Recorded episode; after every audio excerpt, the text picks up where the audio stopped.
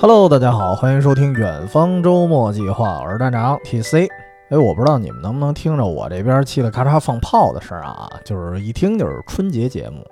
既然是这个，姑且算是春节特别节目，咱本期就得聊聊聊聊晚会啊，但是不是聊春晚？因为我知道最近，但凡啊看过一丝丝这个春晚的片段的朋友，也会觉得这两年啊一如既往的失望。但失望的同时，估计大家也会怀念那些年特别精彩的春晚啊。然后正好呢，这两天我也是看了一遍九八年啊香港回归一周年的那个纪念晚会，当时给我的感受啊，就是甚至说，呃，我觉得它是一个完全没有语言类的节目的一个晚会，但是从头到尾，因为那个节目单我记得是。呃，我不知道我这数数数数对不对啊？应该是十九首歌，啊，四舍五入就相当于放了两张专辑，完全没有什么相声啊、小品啊什么的，而且几乎他们唱歌都连伴舞都没有啊，不像现在春晚一人唱歌，后面恨不得好好跟着好几好几个排的人那伴舞，就是你看邓超，他要不哐哐大跳那几下子，根本显不出他人来，因为人太多了。但是可以说啊，九八年的那场晚会，就是他每首歌几乎就差不多也就俩人儿啊，孤零零的那那儿就对唱，然后依然让人觉得很好看。甚至重新去看的时候，虽然虽然我很难找那种特别高清的画质了啊，但我仍然特别推荐大家重看一遍。哎，为什么呢？咱既然说这为什么？呃，也得先说个一两嘴，就是现在的春晚为什么不好看啊？就是稍提两句，不是不是批驳，也还真不是我去瞎分析。其实这是我看朋友圈啊、微博呀，大家吐槽的时候，大家经常说的一些东西。我最后所谓这这叫什么群众反应，我我总结了一下。首先，问题之一肯定跟这个语言类节目有关系，对吧？因为。相声啊、小品啊这些玩意儿，它肯定是春晚的一个重头戏。如果这个重头戏你都编排不好，首先就让春晚的这个质量在大家那个印象里就大打折扣了。咱不说现在啊，咱光说以前，你比如说这个赵本山卖拐那年，零一年的二零零一年的晚会啊。咱都记得卖拐，可能反复都看了好几回了，但是谁还记得那年有什么歌舞节目？就没人记得，别说舞蹈了，就是舞蹈，我估计哈，每年都没什么人看啊，就别说记得了。但是咱说歌，那年谁唱过什么歌，估计得查一下，不然的话，可能也没什么太深印象。其实我回忆一下。二零零一年的话，我估计很多人可能都忘了有一个叫老树皮的乐队。当时那个乐队主要负责萨克斯管那老爷爷，我应该还见过他，因为他好像就住我幼儿园的旁边，就经常是抬头不见低头见。除了他以外，我相信很多人也忘了当年啊，臧天朔、刘金山、尹相杰、李琦这几个大胖子曾经同台合唱过，就感觉非常稀有的一个组合吧，特别混搭。按理说应该印象深刻，但是我估计很多人也不记得了，因为确实春晚的时候。大家本来就各玩各的啊，喝酒的喝酒，打麻将打麻将，小孩儿就是疯跑啊。只有语言类节目的时候，可能这个大家招呼一声啊，说冯巩上台了啊，赵本山上台了，然后大家可能才停下手头的事儿，然后聚过来一块儿看看。所以语言类节目绝对是重头戏。那么如今来看，你看这个相声小品编排的。确实有点没劲。其实这次开心麻花的已经算是矬子里拔状元了，但是我个人来说，我觉得也一般。但是这个事儿，首先来说，我觉得也也不完全是演员的锅吧。毕竟你看，岳云鹏、孙越，他平时的相声肯定不是这个水平，不是这个实力。包括那个就是那初见战馆那个摄影师的那个演员马旭东。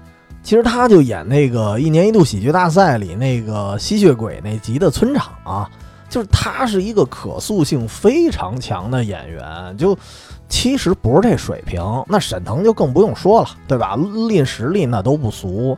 但只能说在春晚这个舞台上给他们发挥的空间都不太大。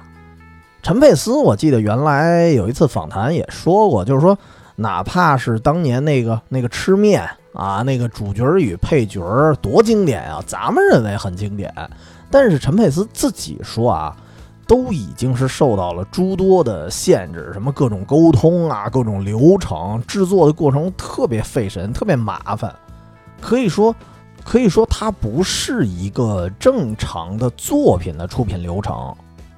所以它内容肯定是受限的，而且这些年春晚，我觉得可能比八零九零年代应该是更严格。所以慢说，如今这些演员啊，你就把从陈佩斯重新找回来，我觉得也很难。因为这个这个事儿怎么说呢，也不完全是春晚的锅。为什么这么说？因为就是春晚它本身是一个形式大于内容的舞台啊。现在来看，它有点。架在那儿啊！我真告诉你，今年没春晚了，可能还会出现很多人去喊：“哎呀，这更没年味儿了，对吧？更没意思了。”因为至少春晚存在，他还他还给你一个吐槽的靶子呢。这不是正好很多人靠这个看春晚啊，传段子、发朋友圈呢吗？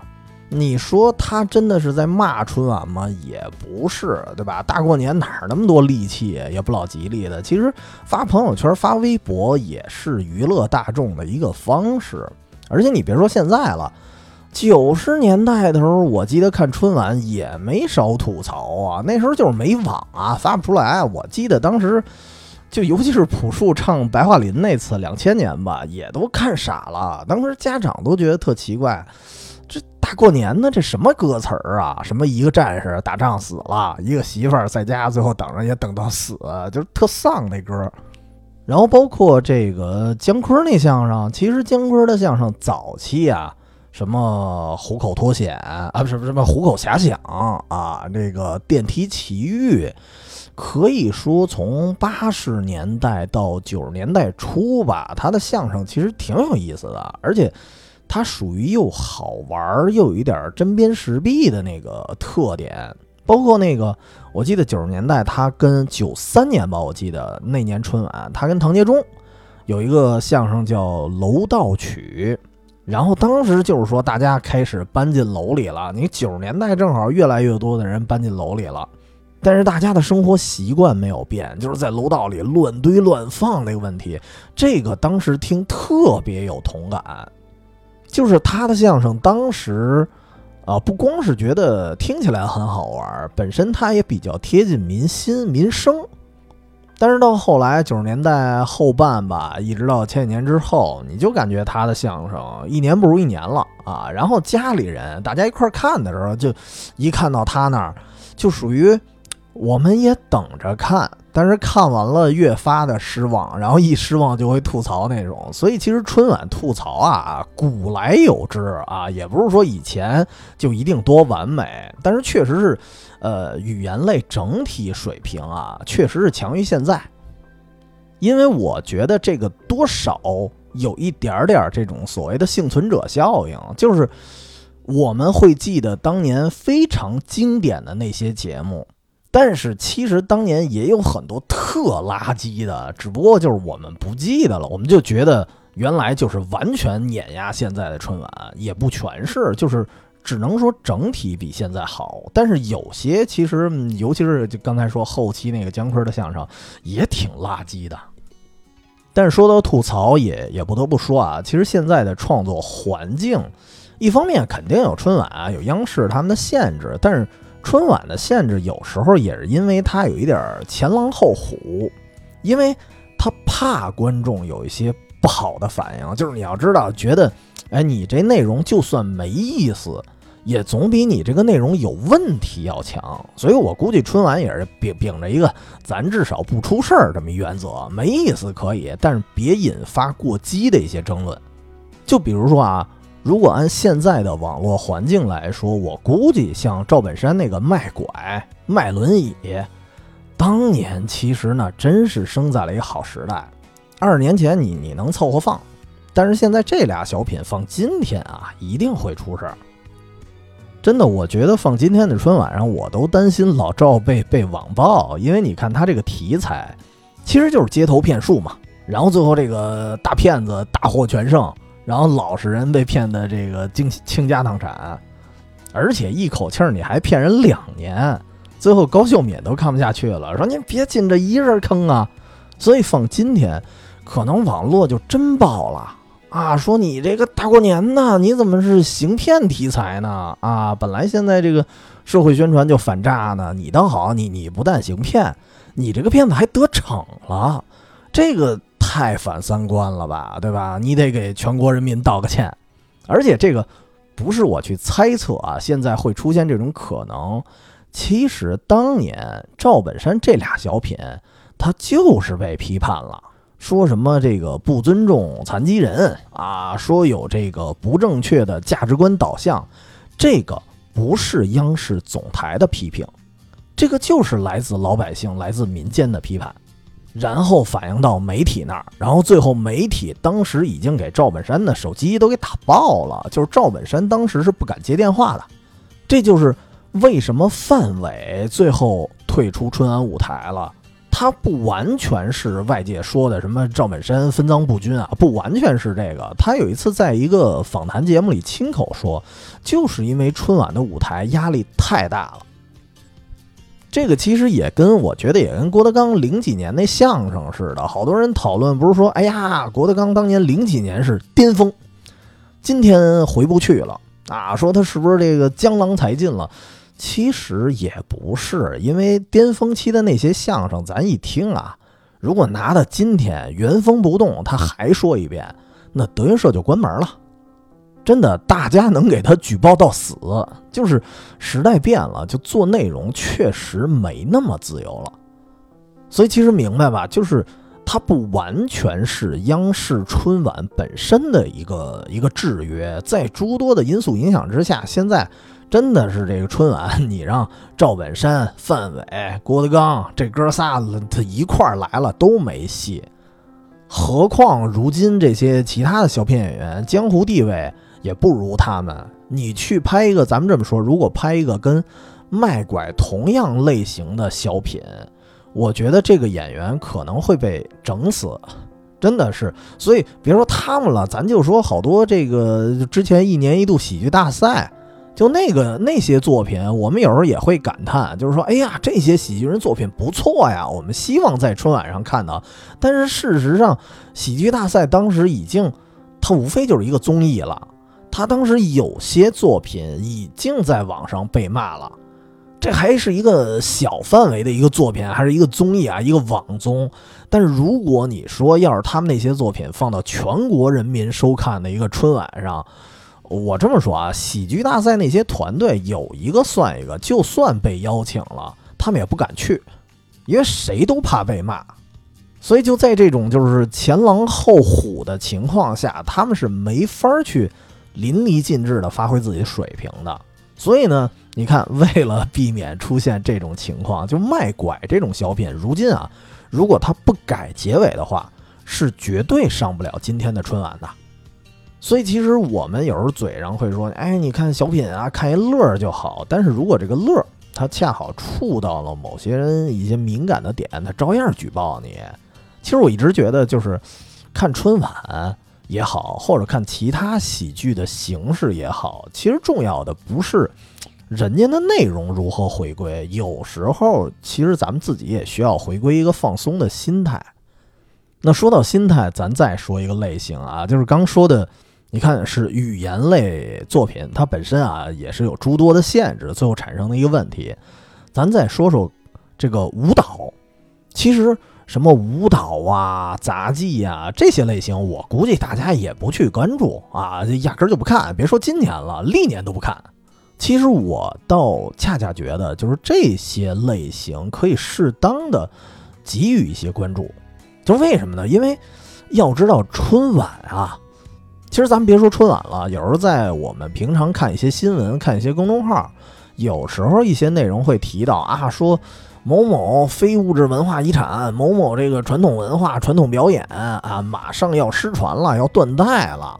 然后大家可能会感叹一下：“哎呦，以前怎么没关注啊？啊，对吧？国家也不说宣传宣传，多遗憾呀，多可惜呀！但实际上，宣传了吗？宣传了呀。就是你比如说这次春晚有一段杂技是这个沧州杂技团表演的一个叫中翻，他就是有一个五六米高的那么一大旗子，然后一帮人咔一下给他扔起来，然后还得接住，然后还得排列出各种阵势啊，各种组合。其实他们这个表演，我印象里，我小时候在北京的潘家园旧火厂我看过，看过类似的。因为这个地名啊，我相信很多看过《鬼吹灯》的朋友可能听过潘家园啊，会给人印象就是潘家园肯定就是啊弄古玩啊倒腾古玩这么一地儿。但实际上它承载的功能其实很多。我们小时候啊，那会儿平时啊都不用等庙会，就平时你就能看到中翻的表演。那个是当时是天桥北京摔跤的传人。他们其中有一个绝活，除了摔跤以外，还有一个绝活就是中翻，也是几米高、碗口粗那么一大旗杆，扔起来你要接住，甚至有时候你还得翻一个跟头，在翻跟头的过程中手一直不离这个旗杆，你要保持这个旗杆不倒，特别看本事，也特别看力量，就是连技巧带力量一块儿的这么一个表演。但这个东西。呃，反正现在在潘家园肯定是看不着了啊！一般场合就是咱线下的场合也不常见，所以能在春晚看到，其实已经很难得了。我当时跟我爸一块看的时候，就是他当时就感叹一句：“哎，说你这帮看这帮孩子啊，岁数都不大，而且一边表演，你还得保持那种。”举重若轻的那个身姿，就那个表情，还得表现的，哎，其实很轻松，其实真的很不容易。尤其是那个表演到最后收尾摆造型的时候，哎，当时我爸还感叹了一句：“你看，说中间那俩孩子啊，岁数都不大，然后给了一特写，那俩孩子真的是累得大汗淋漓，特别不容易。所以其实这个东西啊，它可能不像。”小品啊，相声啊，那么直观的给我们一些有趣儿的感受。但是作为一个非艺术来说啊，就就这帮孩子，就是这帮练练这个表演的这帮孩子，他们一生中可能最重要、最辉煌的，就是展现他们能力的时刻，可能就是春晚了。所以我觉得，其实可以花一些时间，就是塌下心来去看一看这些。其实它它也就几分钟嘛，那么一个小节目。一方面是一个尊重，一方面是我觉得这些文化说丧一点啊，真的是看一眼少一眼了。所以说，其实很多时候一些民间艺术啊，早就放在咱面前了。而且春晚可以说是他用最精良的一个舞美啊，用这些包装，然后用。最广的一个传播方式，已经把一些非遗呈现在我们面前了。只不过呢，我们都盯着手机看呢。然后有一天，等人家要失传了，咱再感叹：“哎呀，好可惜呀，怎么没人关注呢？”那时候其实已经晚了。所以我觉得聊到这儿，可以去回望一下历届春晚有多少民间艺术就这么被我们错过了。我记得去年好像有一个。只此青绿吧，还算小火了一把。其实其他的好像一直也就没大火，也没什么人关注。而且其实多说一句，就是这个事儿引申到什么呢？就我会觉得，其实很多很珍贵的东西啊，就跟这些非遗一样，它并不遥远，它就放在我们跟前儿。我觉得比起说。好家伙，一个节目咱就编一个，甚至编好几个朋友圈这个段子去去在里头显摆，倒不如花点时间跟家里人唠唠嗑，对吧？哪怕咱吃点喝点呢。我算起来，我我感觉我年夜饭我我那时候我光顾吃了，因为我算起来，我因为我假不假事儿的最近在减肥啊，我在年夜饭之前已经差不多俩礼拜都没吃过晚饭了。所以我不看春晚是因为什么呀？我我看什么春晚？我主要是先吃痛快再说。就对我来说，除夕当天能大吃大喝就已经弥足珍贵了，还要啥自行车啊？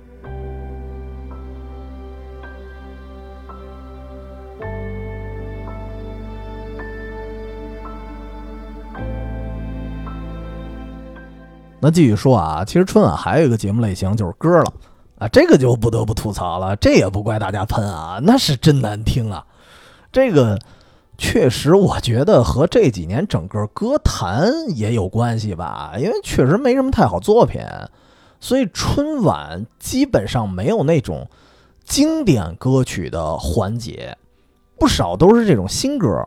就是反正这个对我自己来说啊，我不知道其他人有没有我这毛病，就是我听一首歌的时候，我第一次听我是听不出好坏的。我得听个两三回才行，就是跟那个周杰伦，你比如说人家有绝对音感，我是正相反，我是绝对音痴，我是真听不出好坏，所以我可能听两三回，我才觉得，哎，可能有的歌我才觉得好听，我才能记住。所以春晚如果都是新歌，反而对我来说我根本记不住，就是何况给春晚打造的很多新歌。呃，确实啊，也特别的主题化，它歌词呢，实话实说有点假大空的，所以我就更没记忆点了。所以歌曲编排确实是现在是越来越差。一个是没经典的歌，那一年啊，当年啊，没有一些特别经典的流行曲；二一个就是你这新歌也没什么记忆点。但是这个。跟以前比起来，我举一例子啊，真是呃差异很明显。比如说啊，两千年就千禧年那次春晚，那个我比较印象深刻的一次了，因为那一年啊，很多歌，比如那个张惠妹那首那给我感觉那会儿是雪碧的广告曲啊，就属于天天放，你记不住也记住了。然后包括朴树的《白桦林》，虽然刚才说有点不应景，但确实好听啊，它也是经典。然后加上那会儿能听到，就那年啊，能听到金海心的《把耳朵叫醒》，黎明的《快乐两千》，他们其实都不是给春晚专门打造的，但是都是一九九九年就那一前一年最火的流行曲，所以。当春晚的时候，你能重新听到这些流行曲的 live 版本的时候，就觉得挺欣喜的。或者我记得当时有一些歌曲，它的它也不是当年的啊，但是传唱度肯定是特别高。然后呢，他们也经过了一些重新的演绎，比如说当时那个潘长江和巩汉林演了一小品，最后唱的结束曲目就是《同桌的你》。只不过是他们两个小品演员版本的，然后配上那个当时的主题，那个小品我记得叫《同桌的他》，本身就是一个回忆这个老同学呀、初恋的那么一故事。所以，当你在听到那个片尾曲的时候，啊，也不叫片尾曲吧，就是小品片尾曲的时候，就给人的感觉还是挺感动的。还有当时还有那种就是各种的混搭，比如说。臧天朔唱田震的《干杯朋友》，然后田震唱臧天朔的朋友，哎，这这个感觉就挺特别的。就是一方面人这本身人这歌就好听，然后加上这两个人就相当于互相反串，然后唱对方的歌，所以你觉得当年那些歌的编排也不错。所以现在相比之下，你看这个春晚，就是歌这方面啊，真的是。让人不抱期待，为什么大家都会想？哎呀，今年周杰伦回不回来啊？因为就周杰伦唱的歌还算好听，对吧？然后周杰伦还算有几首新歌，对吧？这周杰伦至少去年终于出了人新专辑了。如果他不来，那我们对歌就更不抱期待了。而且就是二零二二年，好像大家说啊，网上比较火的一些歌，好多还涉嫌抄袭。这个你跟那个群星璀璨的九十年代，或者说跟两千零几年，它就没法比。所以说，如果说歌曲上有任何问题的话，那我觉得也确实啊，这不光是春晚之伤了吧？我觉得是整个乐坛也有一定的关系。除非说是什么呀？我觉得，我觉得可以适当的编排一些什么老歌新唱。其实我觉得就是。应该是去年吧，那个翻唱我是我忘了是不是去年翻唱的了，就是房东的猫和陈静飞他们俩翻唱那个 New Boy，我觉得就不错，放春晚我觉得也一点毛病没有。虽然是老歌，但是一种新的呈现方式，歌手呢也都是实力派，我觉得这其实可以，但是很可惜在春晚也没看到。所以，哎，咱终于聊到正题了。就是关于一个纯靠歌曲就能撑起来的一台晚会。它的全称啊，我记得全称应该叫《相约九八香港回归一周年纪念晚会》啊，有点长。虽然拿它跟春晚去对比不老公平，因为毕竟这个晚会它的时长啊也就一个半钟头，它不像春晚确实要一直撑到这个敲响春节钟声呢。但是就是香港回归这个晚会，真的是把我觉得是把主持歌曲。这两个晚会里非常重要的要素发挥到极致了，就是如果他能再配上一些还不错的原类节目，我觉得那其实可以完全可以撑起来一场非常优秀的晚会。首先，这个晚会我我记得啊，刚才说应该是十九首歌啊，有点多，咱不可能一一点评啊。就是我说说当时晚会的一些亮点吧，就为什么我会去重看。首先。主持人啊，就是主持人能成为晚会的亮点。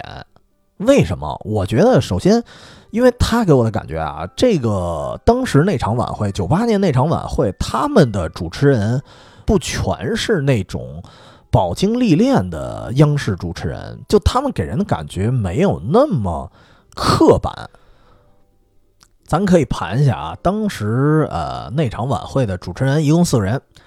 第一个，肥肥肥姐沈殿霞，这个是专业主持人，其实也不输谁。虽然不是说，呃，央视主持就是央视女主持啊那种主流审美的大美女，但是人家喜庆啊，对吧？而且人那个感觉那个范儿特别能镇得住场。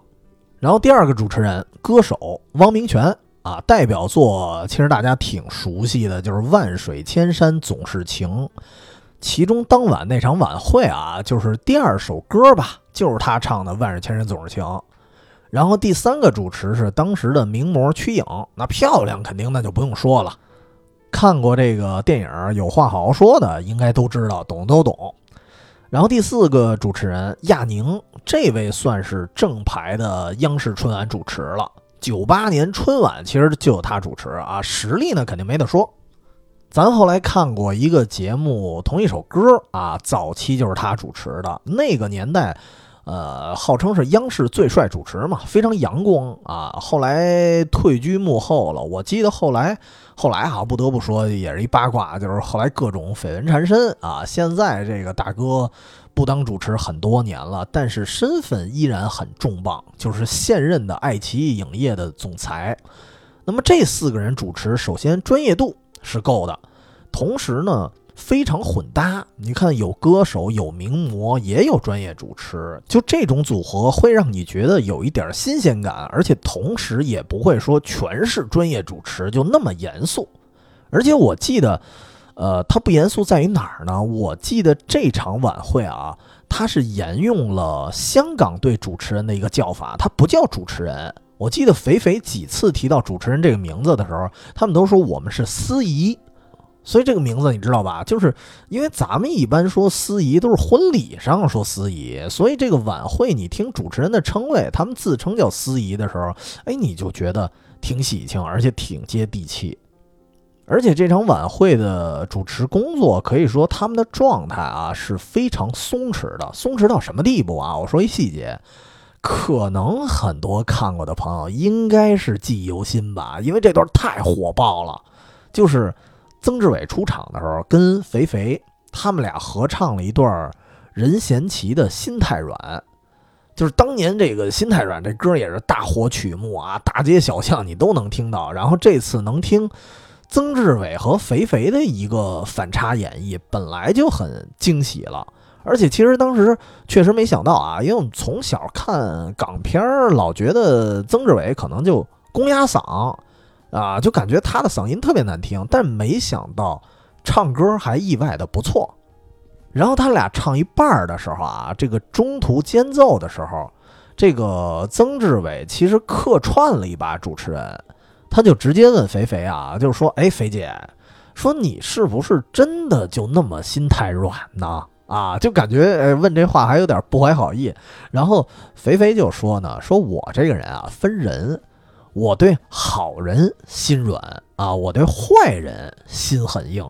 然后说坏人的时候呢，他是拿手指头指着曾志伟，结果曾志伟就来了一句说：“哎，你说坏人的时候你别指我呀，你应该去指那个姓郑的。”然后当时赶紧肥肥就给他拦下来了。然后当时你要知道，我们当时还是小孩儿呢，当时看到这一幕的时候都吓一跳，因为大家那个时代啊都知道一个算是娱乐圈的新闻，就是郑少秋和。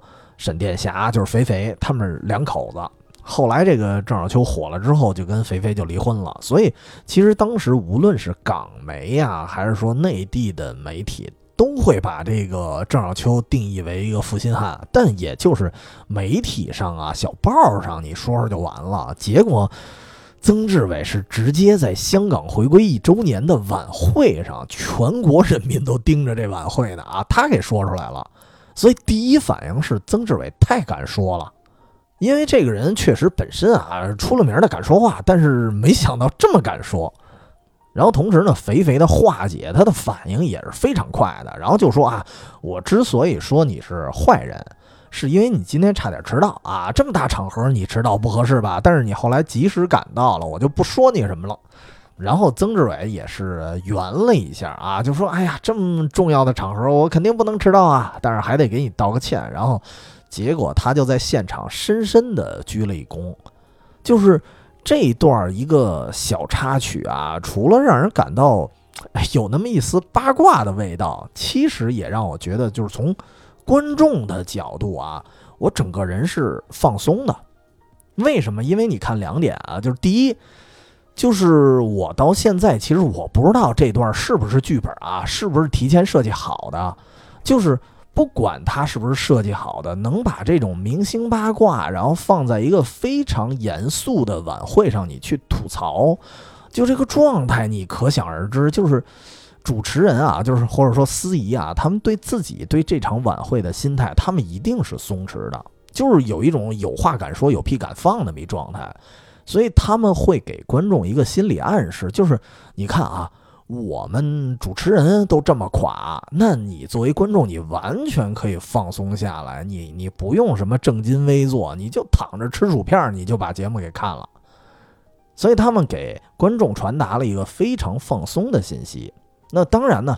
呃，其实这个方法咱肯定不提倡啊，因为放着今天，我觉得这个这个曾志伟这种行为可能还会被网暴，因为真的可能会有很多人去喷曾志伟，说啊，你这么严肃一场合，你说人家家长里短的啊，你说人这个感情纠葛不老合适的吧？因为这毕竟是人家肥肥人家里人的事儿啊，你外人胡说八道不太好，况且。曾志伟其实你自己不见得有多干净啊，所以放今天他这么主持，可能就挨骂了。但是另外还有一点，我会觉得这个小插曲还是挺重要的，就是曾志伟和肥肥对唱的时候啊，是有很多互动的。就是能看到他们在唱歌的过程中，你能感觉好像曾志伟好像一直想表达点什么，尤其是唱到就那句特别经典的那句，就是你无怨无悔的爱着那个人，我知道你根本没那么坚强。唱这句的时候，你感觉曾志伟那个眼神儿啊，真的是带着对朋友的那种心疼。包括后来肥肥去世的时候，曾志伟也是痛哭流涕，所以你能感觉他。他是真心的疼自己这个朋友，所以虽然他在台上有点虎狼之词了啊，但是会让观众感觉到有一丝人情味儿。所以这个事儿无论是有心还是无意，都会让观众觉得这场晚会他很真诚。我觉得作为一个，尤其是作为一个做内容的人来说，我觉得，我觉得能够呃真诚的不做过度包装的一个表达是特别重要的。啊，但是依然得说，他那个方式到今天确实不推荐啊。也我，但是我估计也不敢有人去做，所以他这个事儿只能说探晚啊，但是无法复制。那么刚才说的是主持人方面啊，咱得说说歌了吧？可以说当时的歌应该是，呃，一个是有当年或者说九八年之前啊一票这个经典曲目的重新演绎了。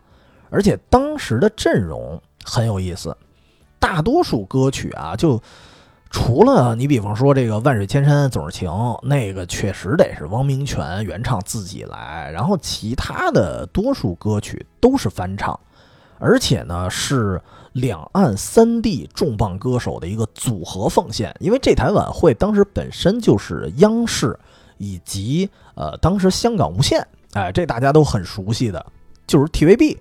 他们一块儿主办的，所以当时你看主持也很混搭，然后歌手也是汇聚了两岸三地的明星，给人的感觉是什么呢？就，呃，现在重新去看啊，给人的感觉真的是特别抱团儿，特别团结，特别温暖。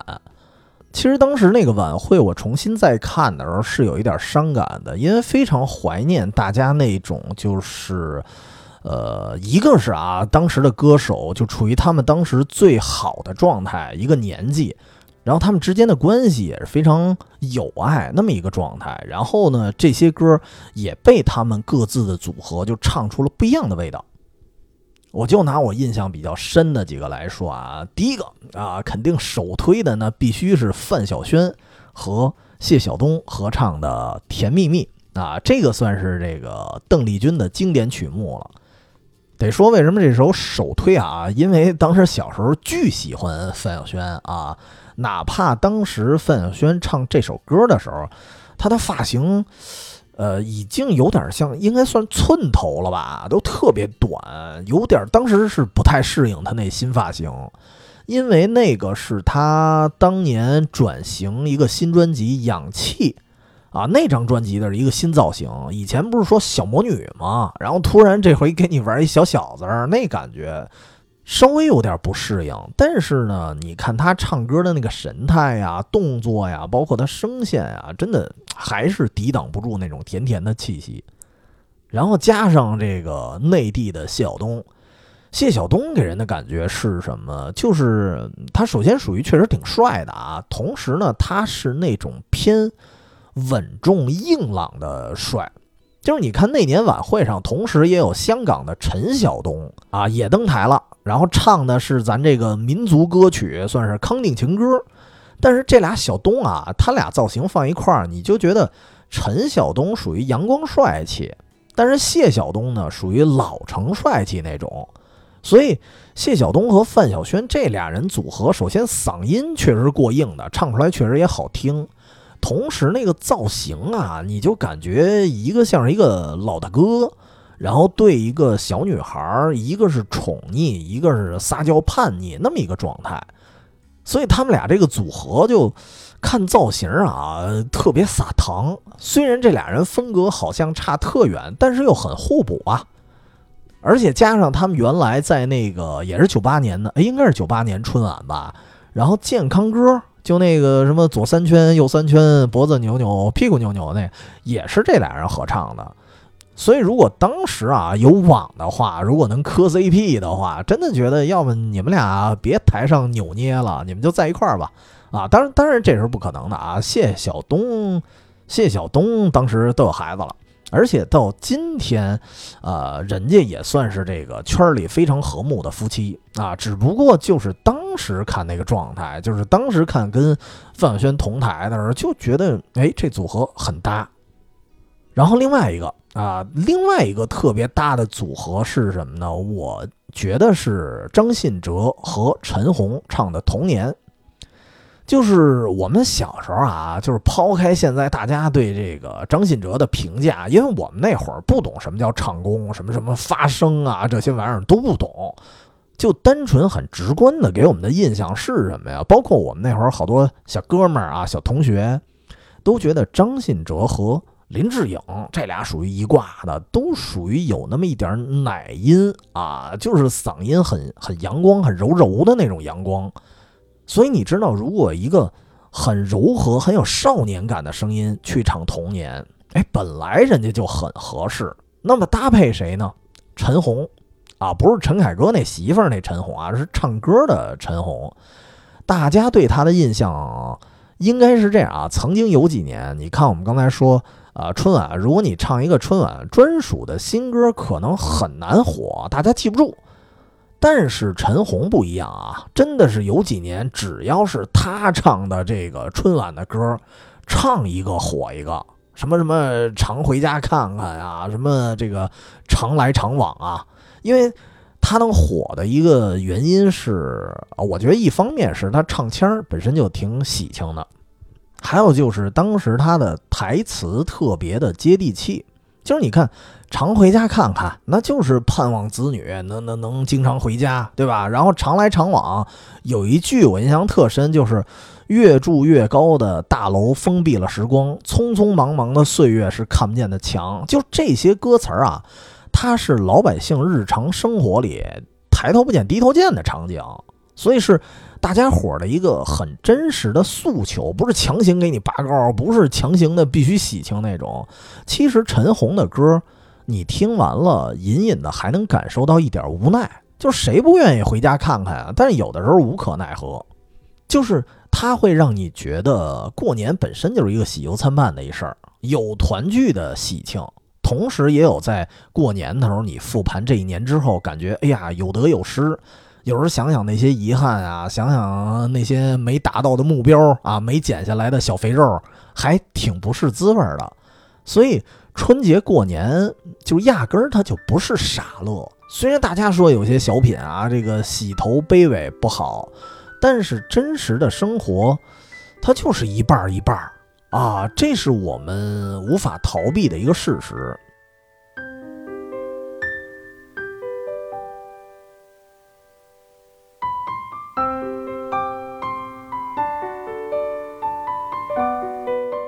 啊，当然了，呃，小品那个结构更精妙一点更好。您别前头一直乐，后边急转直下，你来一煽情，那个就很唐突。就是相比之下，我为什么觉得，呃，为什么觉得周星驰的电影节奏特别好？就是它里面的有些悲伤啊，就是它是字里行间给你埋下伏笔了。包括《大话西游》《爱你一万年》那种特伤感的台词儿，它不是临到大结局才说。他在电影中途先给你说一次，就已经能隐隐的让你感觉到这个电影的基调其实很可能是悲剧。然后最后再说一次的时候，你就觉得这个台词儿就像一个重磅炸弹，一下就砸到你泪腺了啊！但是但是这这又扯远了啊！刚才哎刚才说什么来着啊？陈红，所以陈红，你看他那几年的歌都会火，是因为他把你过年时候最真实的喜庆和担忧。都给你唱出来了，所以我觉得当时陈红给人的感觉就是，或者说他作为一个歌手啊，应该是有一个标签这个标签就是接地气。所以说回来就是，就是一个拥有非常有少年感的那种纯真嗓音的人，和一个非常接地气的人，然后他们俩去给你唱童年。就是我可能说的过分一点，就是除了原唱以外，真的是他们俩是我见过唱童年最合适的一个组合了，是最好听的一个版本了。啊，但是很遗憾的是，得得说一个小八卦，就是后来陈红也是退出春晚舞台了，主要是好像说家里的事儿比较麻烦啊，什么老公出轨，而且这个老公还以陈红是军人身份嘛。为由，然后就要拿走他们俩一块经营的公司的所有股权，因为这个军人身份不能参股嘛，啊，所以遇见这么一很渣的人，弄得他也是一脑门官司，好像，好像这个官司到前几年还没打完呢，啊，所以很麻烦，就造成他，呃，远离了春晚很多年了，很遗憾的一个事儿。那么除了这两组，我说一个 很很奇特的那年的组合。这里边当时是张明敏唱的《我的中国心》啊，这个是他原唱，没毛病。歌词呢是听说是当年黄沾直抒胸臆啊，基本上都没修改过，就一挥而就的，很经典的一个爱国歌曲。但是组合很奇怪啊，就是他不是张明敏一个人唱，还多了仨人。这仨人当时是真不认识是谁啊，到现在好像也不太熟。他们是一个早期的，算是应该现在的词儿，应该也叫男团吧，啊，真的是一个男团，叫中国力量。我不知道你们还记不记得这个稍微冷门的这么一个组合啊，中国力量。这仨大哥啊，就当时他们那个造型，就是属于穿一个白衬衫，然后中间就系一个扣子啊，能想到吧？就是其他地方都敞着，还得露点肉啊，就有点儿怎么说呢？港片《古惑仔》的那感觉啊，土流氓 就不像现在的很多男团，其实很很精致、很美型的那种路线，不是这哥仨就老阳刚了。啊，本来张明敏这个儿就矮，然后这哥仨在旁边一边伴舞啊，一边伴唱，就感觉特特骚高闷壮啊，甚至有一点儿有一点儿油腻吧。只能说这仨人嗓子倒是还行，反正也唱了几句，就感觉应该嗓音不差啊。而且嗓音也是挺阳刚那种啊，只不过当时看着有点不协调，就是看着挺逗的。我记得当时我跟我三叔一块看的，然后他还在旁边感叹了一句，说这仨有点摊儿哄啊，这劲儿就是北京话，什么叫摊儿哄？就是就是呃，还不是起哄，就是有一点滥竽充数那个劲儿啊。后来这个组合好像因为。呃，他这个名字“中国力量”太没有辨识度了，然后也没法注册啊，应该是，然后就深陷山寨的危机，然后老有人其他的人用他们这个名字去演出，然后弄得他们这个名气也是大受损伤。反正后来也没大火吧，就解散了。那但是得说一句，其实这个组合有一个人啊，叫何敏。在这场晚会结束没多久呢，就退出单飞了。然后单飞了之后，又当歌手啊，又跳舞啊，混迹了很多年。后来应该是在算是在电视剧领域吧熬出头了。他就是《宫锁心玉》里的何晟铭啊，后来改的名儿。嗯，所以他算是这个组合唯一一个就是现在来说还比较有名气的人啊。只不过当时觉得。这组合好奇特呀，啊，但是歌还是很好听的。然后除了这这些啊，其实有一个不得不提的组合，可以说当年非常经典的组合，就是王菲和那英一块儿唱的《相约九八》。这个其实啊，呃，《相约九八》这首歌在那年的春晚上大家已经听过一次了。就这首歌，我当时还看了一个评价啊，我觉得比我归纳的好，我就借用一下这个词儿啊，就叫亦真亦幻。因为那英的嗓音属于那种东北老大姐那种非常粗犷力量型的，而王菲呢，明显就是很空灵，所以他们俩的组合真的是亦真亦幻。然后，然后得说一句啊，其实《相约九八》这首歌的现场版，其实最经典的就是两个版本，一个是九八年的春晚，然后另一个就是这次香港回归一周年的晚会了。然后后来这首歌也收的那个那英的那张专辑，应该是《征服》吧，我记得也收在那张专辑里了。然后还得说一个啊，就是刘德华和毛宁这俩组合的《中国人》。其实《中国人》这首歌啊，是首先是刘德华的。那几年我记得应该什么，差不多午间新闻啊，差不多前后那个时间，总会电视台上放一遍。然后。也是非常熟悉的一首歌了。然后这个晚会呢是两个人联袂献唱，这个组合值得一提是，也是让我觉得挺怀念的，因为他应该算是后无来者的一个组合了。吧。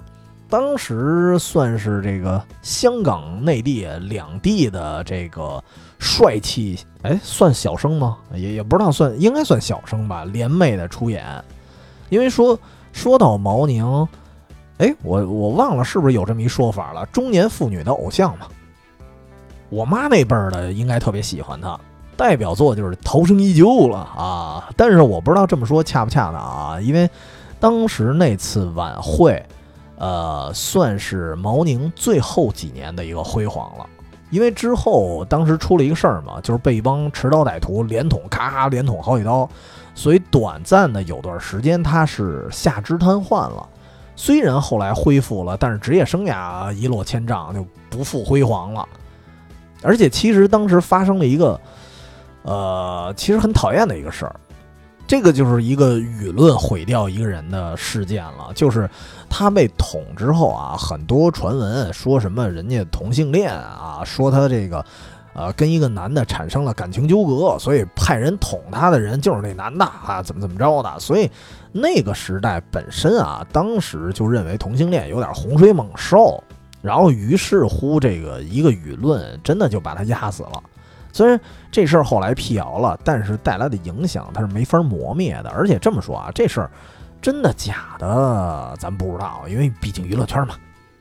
但是你要知道，当一个人被捅到下肢瘫痪的时候，然后还有人去散播这种新闻，真的是把人往死里逼。所以这种就是散播舆论去毁掉一个人的行为，他是真的很缺德啊！包括刚才那个说那主持人亚宁，他也是因为被传同性恋，然后各种问题，最后人家一怒之下人退居幕后了。所以这事算是一个比较这个无奈的一个事儿。那那还没完，咱继续说组合。还有一个组合，当时印象也比较深刻，就是应该也算是很反差吧，就是吴倩莲和黎明合唱《南泥湾》啊。虽然吴倩莲那个唱功啊一般，然后搭配这个黎明的唱功，你也知道四大天王里最一般的，他自己都是这么说的，他自己都调侃过。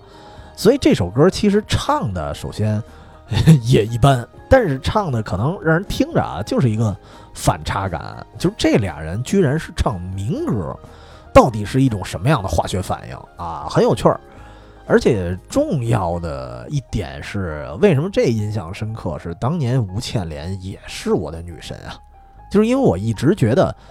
呃，因为后来后来看到汤唯之后，我一直觉得吴倩莲是汤唯一点零版本，就早期的版本，就是汤唯感觉跟她有点像，包括后来汤唯演的那些戏路，演的那些什么大大咧咧呀，然后又偏独立洒脱的那些个性的人，都很符合以前吴倩莲的一些戏路，只不过演技上那真的跟吴倩莲差太远了。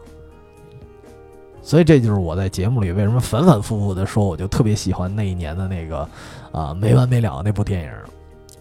虽然那部电影其实没有发挥真正的吴倩莲的演技呢，可以看看她的呃《饮食男女》，确实也不错。这个咱尽量还是不说远了啊。说回来，呃，然后哎，这说到最后了，还有一个非常重要的就是，当时我居然不认识啊，就是重新再看的时候发现，哎呦喂！这才是真女神，就是梁咏琪，啊，就是熟悉我们节目的朋友啊，我应该是在节目里提过，这是后来我从初中吧到现在呢都是女神啊。最近，哎，我记得是湖南卫视吧，他不是老歌重唱又火了一把，但是当时九八年那会儿啊，我真不认识他是谁呢。我就记得到都得是两千年那会儿的春晚了，然后他唱那个《澳门回家》的时候，我那时候我已经认识了，但是我当时以为他第一次登上这种大型晚会就是两千年的春晚呢，合着不是，就是九八年这次晚会他已经上台了，他是跟曲颖啊，虽然曲颖是在这场晚会做主持，同时也在唱歌，所以这里面的主持你看他不光是去当司仪，他也在表演。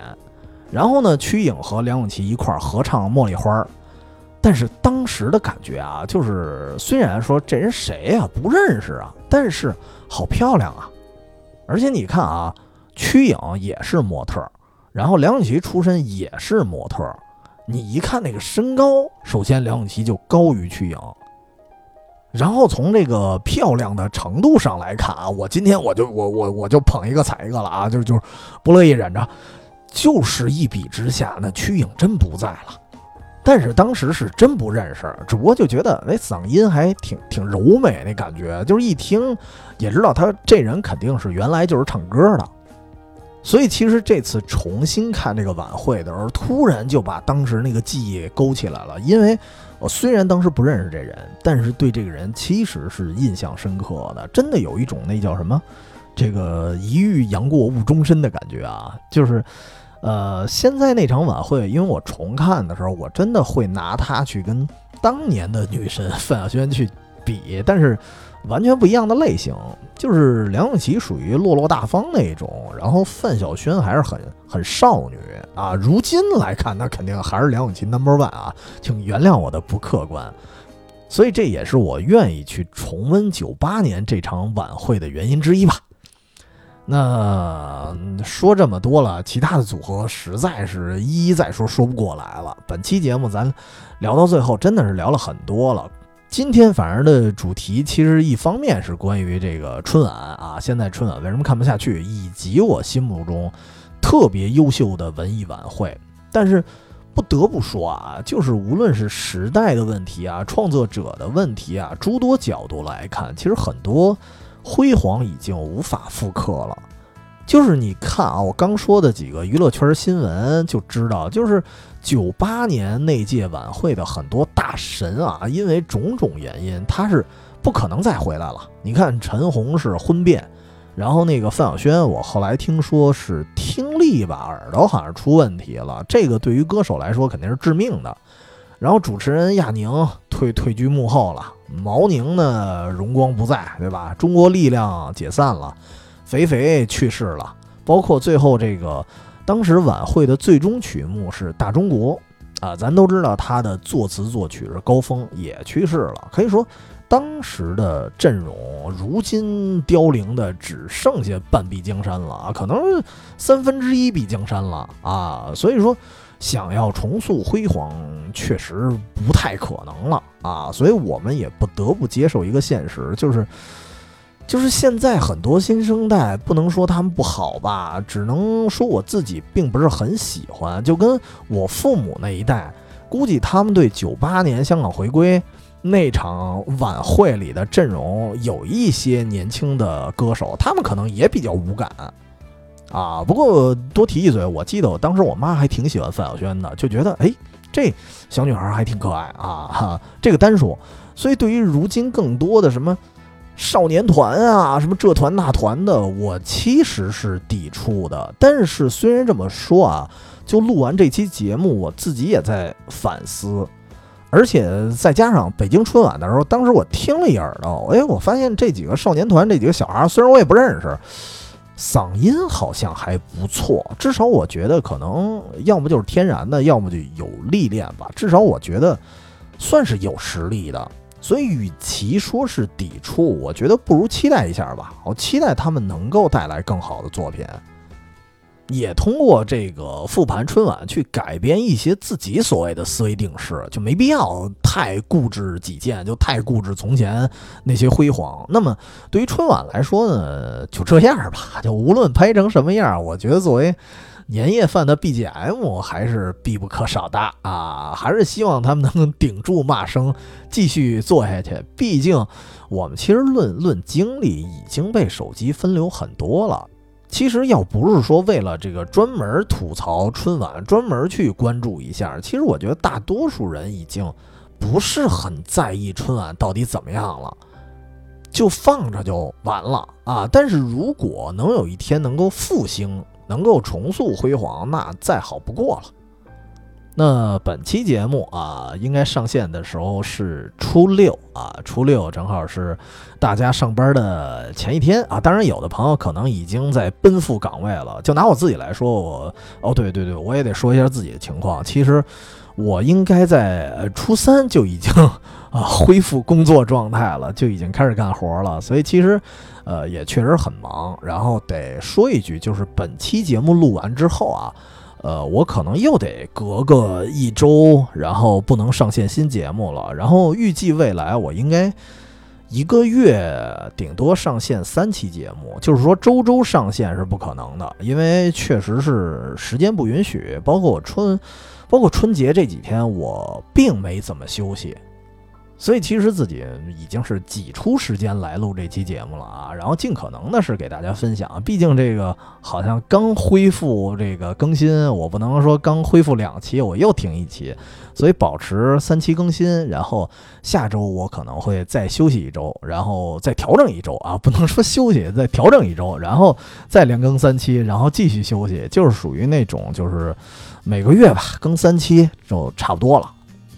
那么除了这以外，就是大家，呃，依然得说一句春节愉快，然后新年愉快，然后大家就是上班继续加油吧，啊，那咱们下期节目，换句话说就是两周后再见。